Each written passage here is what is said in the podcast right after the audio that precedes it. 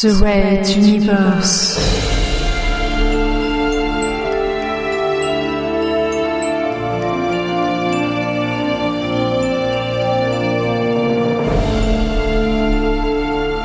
La plus grande saga galactique jamais entendue en podcast.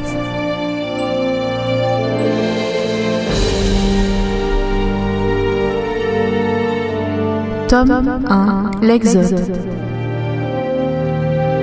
Troisième chapitre, Maman Lolo. Onzième partie.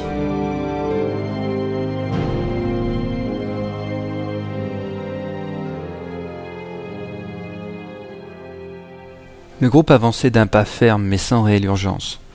Les pirates étaient habitués à compter les uns sur les autres et leur nombre ainsi que leur expérience du combat étaient leur force. Au milieu de la petite troupe, la princesse Azala, solidement encadrée par deux gaillards qui visiblement n'y connaissaient rien aux droits des femmes, lançait autant qu'elle le pouvait des regards noirs au maître mental qui dirigeait l'expédition. Arrêtez de me haïr, femme.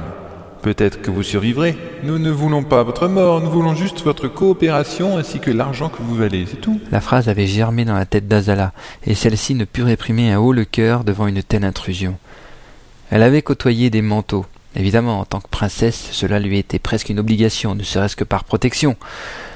Mais jamais aucun ne s'était permis une telle intrusion dans son esprit. Et encore, vous verrez une fois à bord de notre navette ce qu'intrusion peut signifier. Azala voulut réagir, mais ses deux gardes du corps ne le lui permirent pas, et elle se laissa faire, gardant ses forces pour un moment plus propice. Pendant ce temps, le maître docker Redabé, le lieutenant Philgood et la mécanicienne Adenor Kirishi rasaient les murs et les frettes entreposées, suivant aussi discrètement que possible les pirates. Il leur était vite apparu que le mental pirate ne semblait pas se rendre compte de leur présence, pour une raison ou une autre, et l'alerte ayant été donnée, ils se doutaient tous trois que le dénouement de cette affaire était proche. Phil avait emprunté une barre de fer sur le trajet. Redabé avait sorti d'on de une batte de baseball.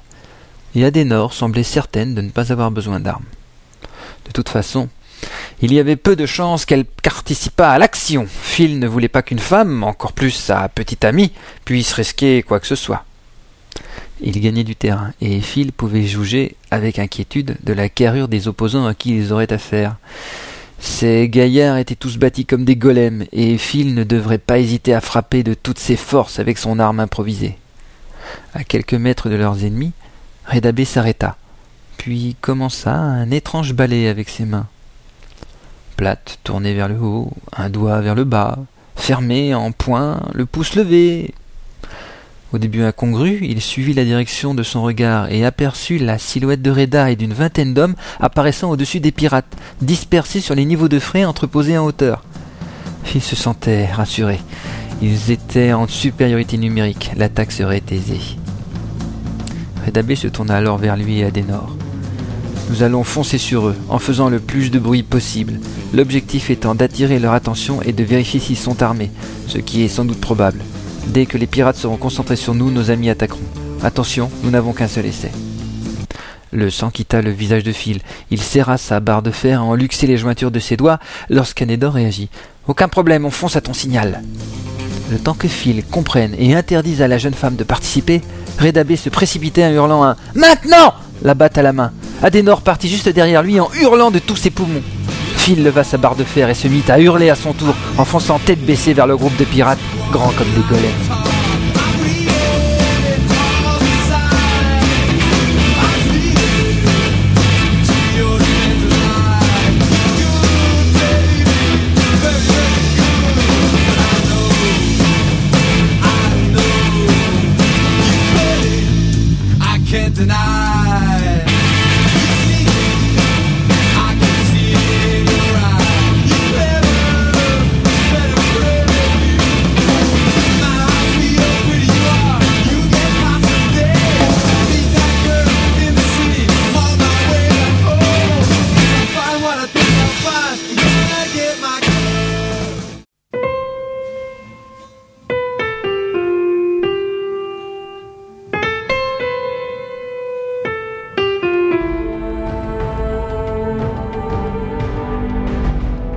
Red Universe à suivre.